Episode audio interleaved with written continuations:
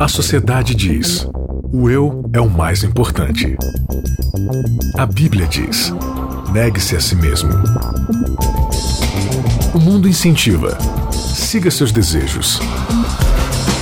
Jesus convida: siga-me. A cultura diz: pense igual, seja igual, conforme-se. O cristianismo diz: não se conforme com os pensamentos deste século.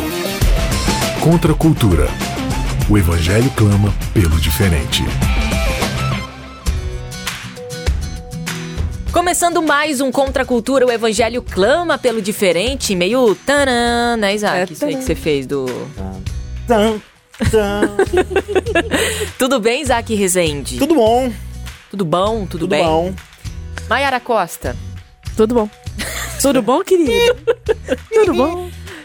Mais ou menos. sua água já é. Mais uma vez. A minha Tamo água tá aqui Você embaixo. gosta da gente, Mayara? Eu gosto. É, você gosta. Altura, né?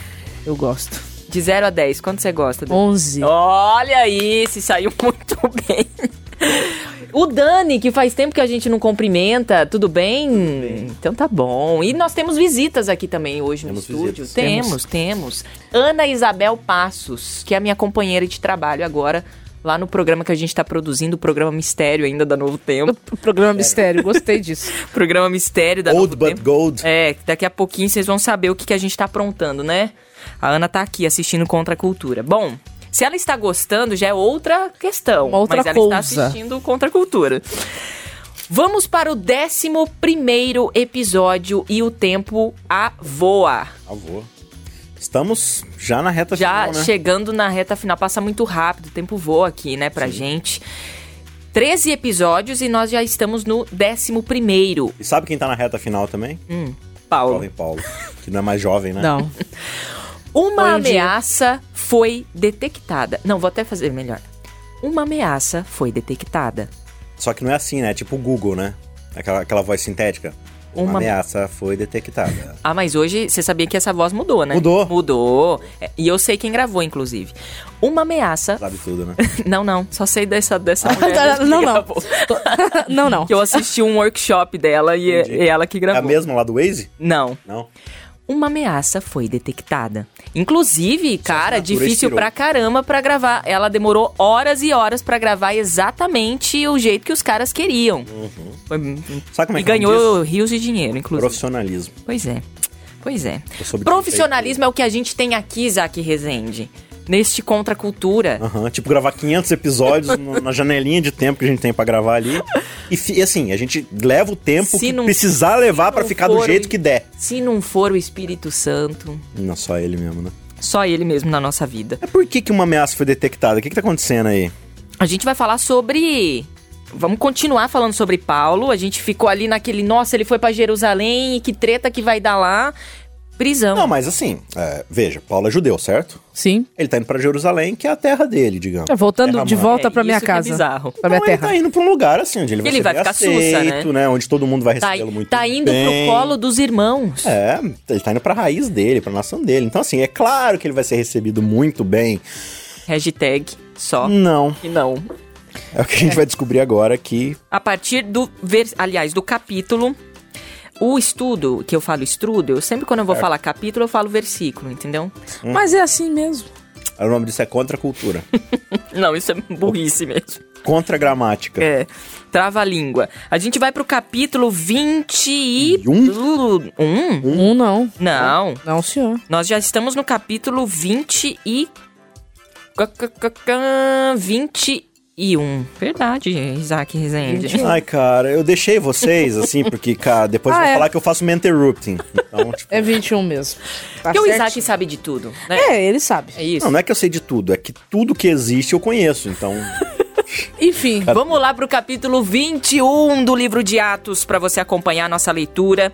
E ó, fica aqui mais uma vez a nossa nosso convite para você ler o capítulo, para você estudar o capítulo junto com seus amigos. Leia aí com seus pais, com a sua família. É legal você ler primeiro. E é o que a gente faz antes aqui de gravar o. Contra Cultura, né? E fica também o convite pra depois que terminar a temporada, Lê de novo. agora que você tem o viés, a visão, né, histórica, cultural do que estava acontecendo, lê de novo agora com essa, com esse background, né, com esse pan- pano de fundo, que a leitura vai ficar diferente. Muito bem, capítulo 21, Isaac. Verso Os- 17. 17, já vamos dizer, direto para o 17, e aqui na minha Bíblia diz o seguinte. Contexto, né? Paulo, então, ele tá agora chegando em Jerusalém. Então, ele já anunciou lá no último episódio, né? No final do capítulo. Todo mundo do se entristeceu, 21. inclusive. Isso. e Aí entrou lá no barquinho, foi pra Jerusalém. E agora começa a derradeira história de Paulo. Quando chegamos a Jerusalém, os irmãos nos deram calorosas boas-vindas. É, então ele chegou em casa, de certa forma, ele foi sim, né? Bem recebido. Bem recebido. Pelos No- irmãos. Pelos irmãos. No dia seguinte, Paulo foi conosco. Isso aqui é o relato de, De Lucas. É, a gente tá No dia seguinte, Paulo foi conosco a um encontro com Tiago e todos os presbíteros da igreja de Jerusalém estavam Tiago, presentes. que era o grande líder da igreja ali, né? juntamente com João e Pedro. Depois que Paulo os cumprimentou, relatou-lhes eh, em detalhes o que Deus havia realizado entre os gentios por meio de seu ministério. Ou seja, contou ali, proseou todos os acontecimentos. Tudo que a gente leu aqui, Uhum. contou ali pra galera. Quando ouviram isso, louvaram a Deus e disseram: Você sabe, irmão, quantos milhares de judeus também creram e todos eles seguem à risca a lei de Moisés. Mas eles foram informados de que você ensina todos os judeus que vivem entre os gentios a abandonarem a lei de Moisés. Ouviram que você, inclusive, os instrui a não circuncidarem os filhos nem os costumes judaicos. E agora? O que, que a gente vai fazer? Certamente eles saberão que você chegou aqui. Preguiça mortal de viver. Queremos que você faça o seguinte. Temos aqui quatro homens que cumpriram um voto. Vá com eles ao templo e participe da cerimônia de purificação. Pague as despesas para realizarem um ritual de raspar a cabeça. Então, todos saberão que os rumores são falsos e que você mesmo cumpre as leis judaicas. Quanto aos convertidos gentios, devem fazer aquilo que pedimos por carta: abster-se de comer alimentos oferecidos a ídolos, de consumir o sangue ou a carne de animais estrangulados e de praticar a imoralidade sexual. Que é algo que a gente viu lá com Pedro, né? Lembra quando eles É, mandaram lá, a lá no concílio de tal? Jerusalém. É. Mas por que, que eles estão falando isso aqui, né? Porque se você ler Pedindo depois... pra Paulo fingir, né? Lá em Corinto, lá, você vai ver que Paulo vai ter uma discussão com os camaradas lá, falar o negócio seguinte, gente, o ídolo não é nada, entendeu? Então, se você tá comendo, a- comam de tudo que se vende no açougue dentro desse contexto, né, de, de, de carne sacrificada, né, que era o problema que tava acontecendo ali, porque não é isso que contamina... Tá lá, 1 Coríntios. É, é- é a gente só tem que entender para não, não cair num anacronismo, né? Sim. Claro que Paulo ele tá respeitando o amadurecimento dos neófitos ali, então eles estão uma coisa, o cara entrou na fé, ele ainda tem muito forte na cabeça dele a questão da idolatria, isso está sendo retirado dele. Aos poucos. É um Então, processo, né? Paulo vai É um daí processo de crescimento. do escândalo, né? Cuidado para que Sim. essa atividade que você faz, para aqueles que ainda, ainda não se desfizeram de- dessa visão, dessa cosmovisão, que não seja para eles algo, né, que, que vai fazê-los tropeçar. Então, assim, Paulo, a gente até já falou disso, né, a questão de Tito não ser circuncidado, mas Timóteo ser Paulo ele faz essa transição com o público que ele trabalha de sempre respeitar, né? E- Tudo em nome do evangelho, né? Sim, e isso é uma coisa que a gente, como igreja, muitas vezes se peca priva de fazer, né? A gente não respeita o tempo de conversão das pessoas. Ah, ele batizou, então agora ele já sabe de tudo e eu vou cobrar dele o que eu cobro de uma pessoa que já tá há 30 anos na igreja. Não é assim. Entendeu? Então a pessoa, ela, ela merece. E lá no Concílio tempo, de né, Jerusalém a gente vê isso também. Os apóstolos ali dizendo, gente, se nem a gente aguenta isso que vocês estão impondo pra gente, imagina os, os que são aqui do Por começo. que, que eu comentei chegar. isso, né? Porque o que dá a entender aqui no texto é que provavelmente o que aconteceu na Grécia chegou aos ouvidos deles de forma distorcida. Sim. Ele tá falando que você tá falando pros judeus que não precisa mais fazer as coisas. Na verdade, não é nada disso. Paulo nunca exigiu dos judeus que parassem de circuncidar e tal. Ele fala que os gentios não precisam disso. E eu acho que aí, Mayara, é por isso que eu acho que Paulo ele aceita também participar, porque Paulo nunca teve problema com circuncisão e os rituais judaicos, porque ele era judeu. O problema de Paulo é não podemos impor isso como ritual de salvação para os outros que estão se convertendo agora. Mas se você quiser continuar, continue. É, faz parte da sua cultura, da sua tradição. E tá tudo bem. E veja, gente, uma tradição ela é importante. Você não pode simplesmente pegar uma tradição e jogar fora. A tradição ela tá muito, muito fincada na cabeça das pessoas como cultura. Isso traz memórias, traz afetos de, de, de uma educação, de uma cultura que você criou para aprender as coisas, né? Então, muitas das coisas das tradições que a gente tem na igreja estão associadas com coisas que a gente aprendeu. E às vezes, quando você destrói simplesmente isso daí, você tá destruindo toda aquela, né, aquela cultura, identidade ident- quase. Exatamente. É a formação da identidade. Então, ou você tra- trabalha com uma transição muito lenta e muito bem trabalhada, ou então você vai, vai incorrer nessas defesas, né? E aqui é isso que tá acontecendo. Só que Paulo ele sempre respeitou.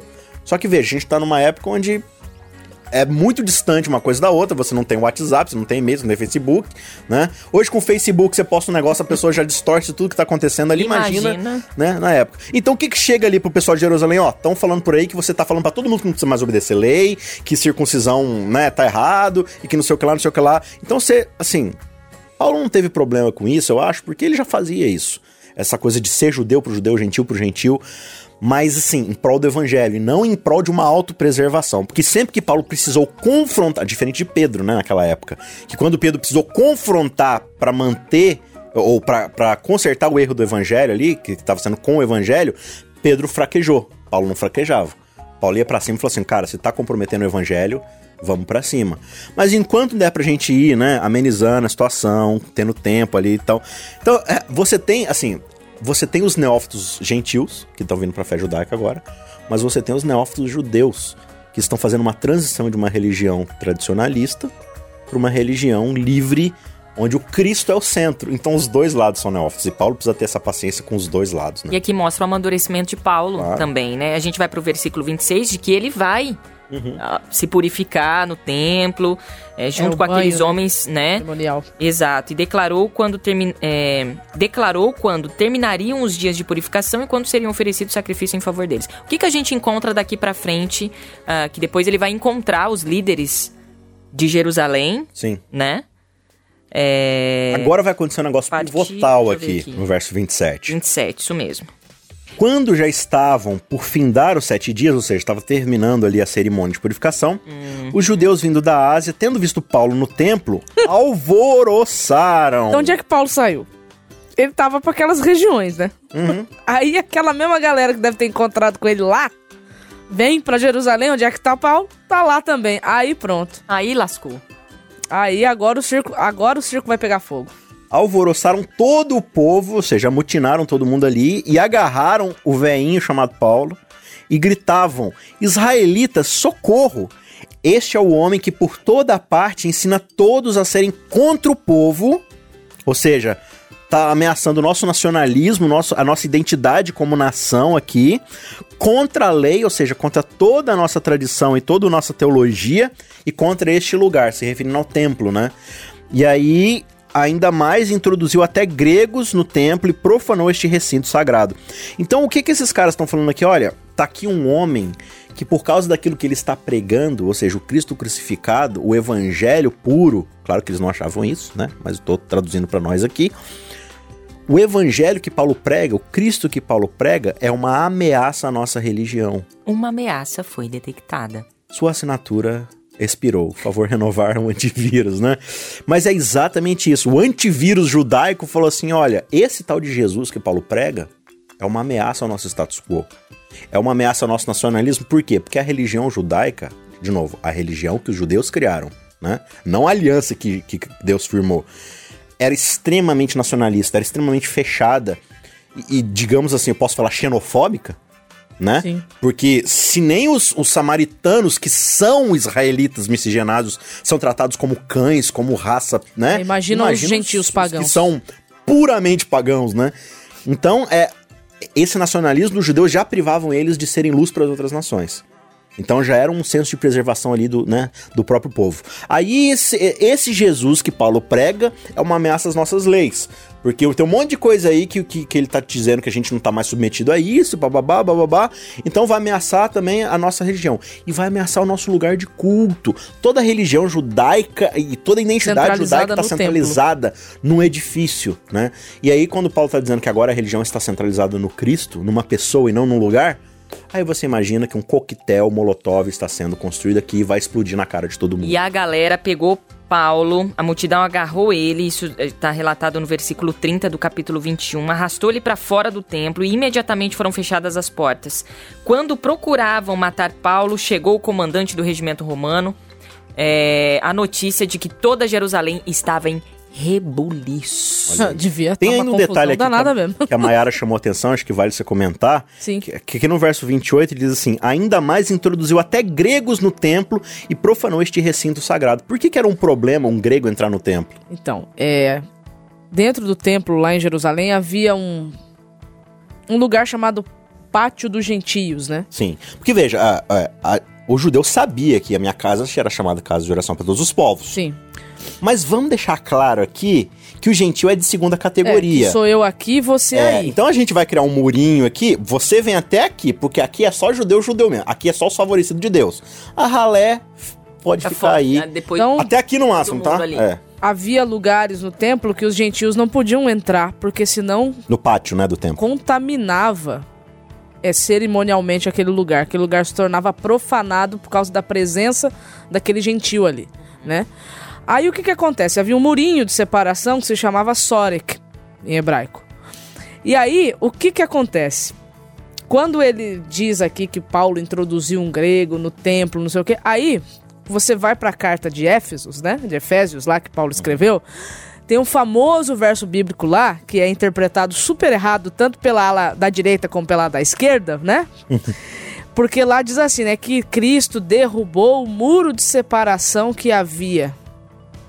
Quando Paulo tá falando disso, ele tá falando do Sorek, que é esse muro que separava gentios e judeus dentro do templo. Então ele tá dizendo assim, com a morte de Jesus na cruz, esse muro de separação foi derrubado. Né? Que é de Claro. fato que o profeta disse: a minha casa será chamada de oração pra todo mundo, num, Porque com- sem murinho. quando Claro você que a gente vai- aumenta esse conceito de ele, Cristo realmente quebrou o muro que separa os O acesso a é, Deus e tudo mais. Mas- Quando você vai pro, pro tabernáculo lá na época de Moisés, né? Tinha uma oferta que era uma oferta de cereais que era entregue, né? Tinha uma oferta de cereais entregue lá. E é interessante porque você pega todas aquelas leis levíticas que foram dadas, uma das leis que, se, que, a gente tem em Levítico lá é que, por exemplo, não, não podia ter mistura de, de tecidos, que não, duas sementes não poderiam ter. É, como se chama isso? É, não- terminar. é, juntas, é. Enfim, amalgamação. Uhum. Só que quando chega no santuário, a oferta é aceita toda junta e misturada. Uhum. Então, como o livro de de Levítico é um livro muito didático, Deus está querendo ensinar lições muito práticas para o povo. Ele diz o seguinte: realmente, vocês não têm que se misturar com as práticas é, pecaminosas, idólatras das outras nações. Mas Os quando eles nacionalismos vierem, podem ser respeitados, né? As Sim. nações podem ser respeitadas, as peculiaridades. mas quando eles vierem a mim, vocês têm que aceitá-los como iguais a vocês, porque são iguais. Então aqui, tudo bem, eles estavam tentando zelar por uma lei que eles haviam interpretado dessa forma. Só que o que que acontece? O próprio Paulo depois, né? ah, Depois não, né? Porque isso aqui já passou, né? Quando ele escreve a carta de para os Efésios, ele está dizendo: olha, não existe mais separação. Não existe mais judeu e grego. Existe Cristo em todos. Conti- Muito legal isso. Muito legal isso. É, Agora você imagina como é que a religião exclusivista do judaísmo está recebendo essas informações. É como uma ameaça, entendeu? Jesus é uma ameaça para a religião judaica. uma ameaça foi É. detectada. E aí, assim. Cada vez que você falar ameaça, eu vou falar isso. Ameaça então. fantasma. Então, para você repetir novamente, eu, eu preciso parar para pensar: será que a minha religião, o adventismo, o batismo, o catolicismo, não exporta sua religião? Será que quando de fato eu abro alas para um evangelho puro, esse evangelho é uma ameaça ao meu status quo de religião? Ou ele de fato ele embarca a aceitação de outras pessoas que não pensam perfeitamente que nem eu? Né? Será que uma ameaça está. Bora abrir a mente, galera. É, Bo- Bora abrir a mente. E aí, Bianca, Olha você aí, leu então aí? depois que, a- que pegam Paulo, tiram ele do templo, aí começa um alvoroço, um furdúncio, uns gritavam uma coisa, outros gritavam outra, e ninguém sabia o que de fato estava acontecendo ali, o que que estavam prendendo Paulo, né? Mas no E verso aí, 31 aí, qual que era a vontade deles, na verdade? A vontade deles era de matar Paulo. Ele já tinha apanhado, né? É. Bastante. Aham. Uhum. Lei do idoso neles, né? Sim. Já tinha apanhado muito, agora eles querem matar Paulo. E aí é o seguinte, é, a multidão também, se a gente vê isso lá no versículo 36, a multidão foi atrás gritando, matem-no, matem-no, né? E, e a gente já viu isso em outro Exatamente. episódio, né? Com Isso Cristo. tá acontecendo Com de Estevão novo, também. de novo Com com esse- a Estevão. multidão sempre... Ensandecida. Exatamente. Quem falou Então, que a voz do como- povo é a voz de Deus era um retardado. Próximo. Quando Paulo, versículo 37, quando Paulo estava para ser levado à fortaleza, disse ao comandante: Eu posso ter uma palavrinha com o senhor? Surpreso, o comandante perguntou: Você fala grego?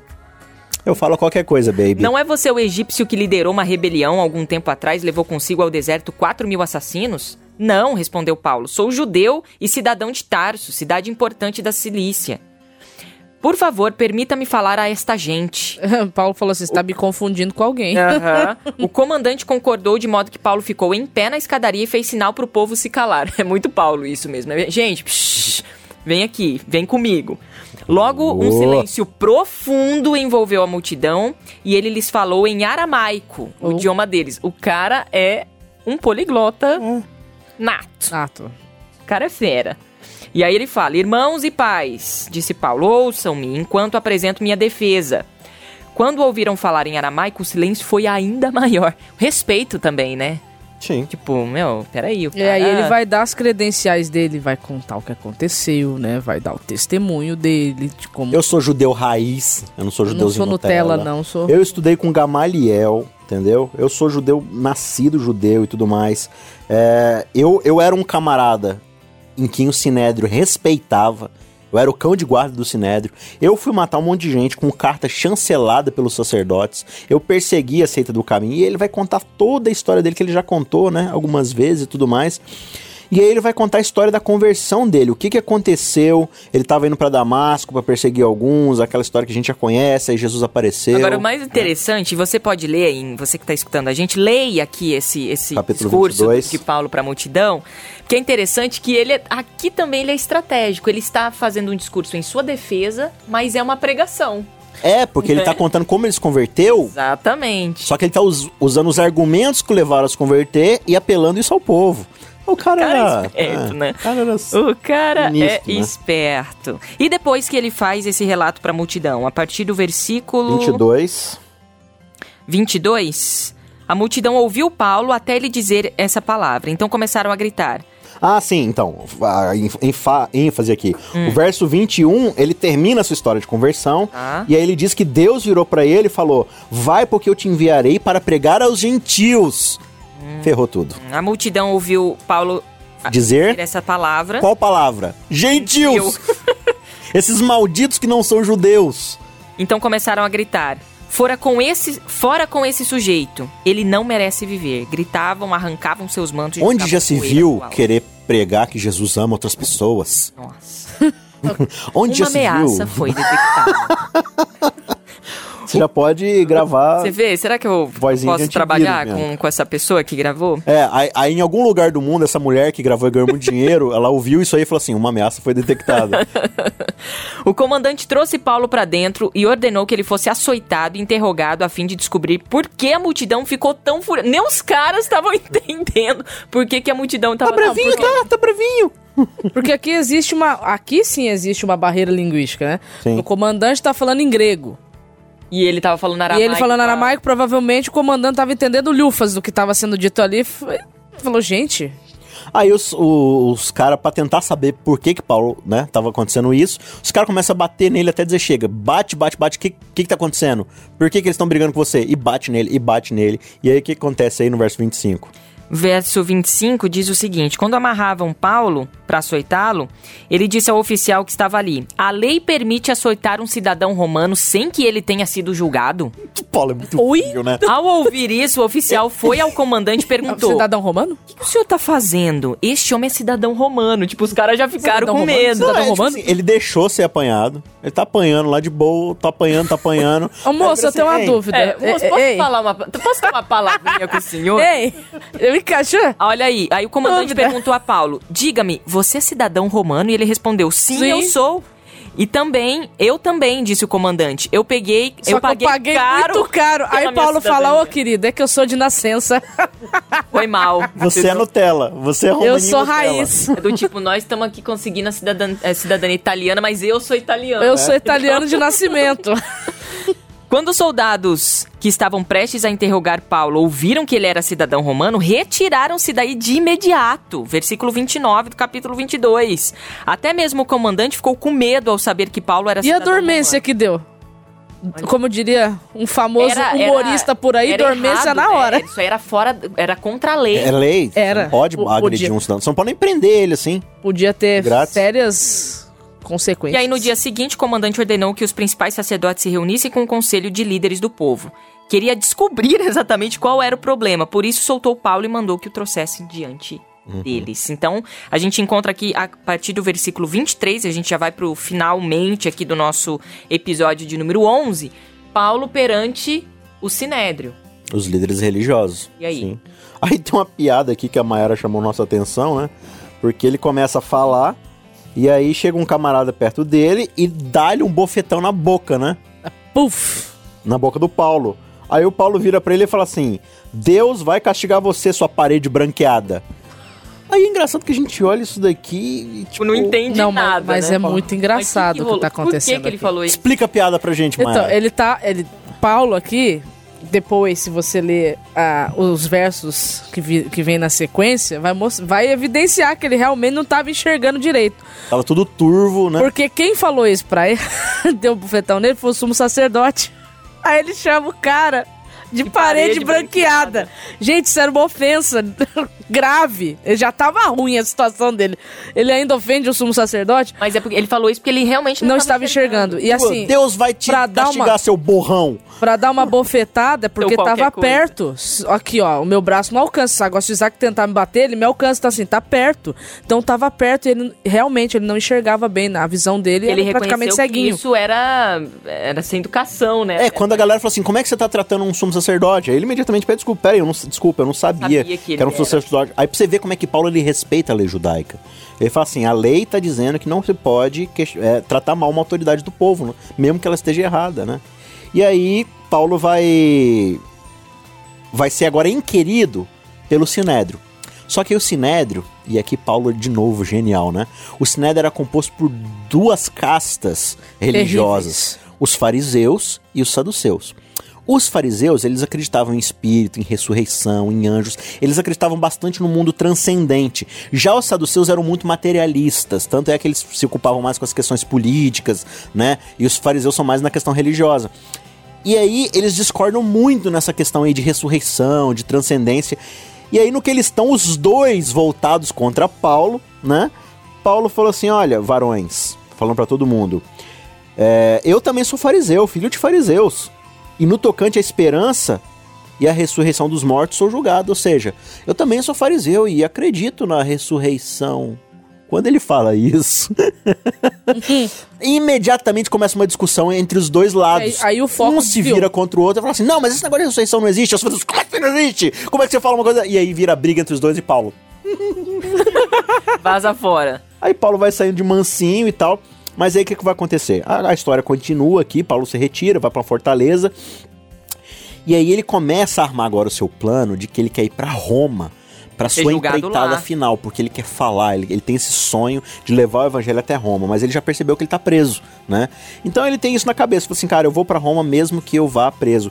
E aí eles descobrem aqui que, não, parece que um sobrinho dele descobre que estão armando um plano pra matá-lo, ele vai, comunica lá o, o líder, é, o soldado ali, né, o general e tudo mais, comandante, e aí ele vai armar, o comandante vai armar um esquema pra protegê-lo com vários soldados de cavalaria, de lança, e ele vai ganhar agora uma blindagem pra chegar, chegar seguro em Roma.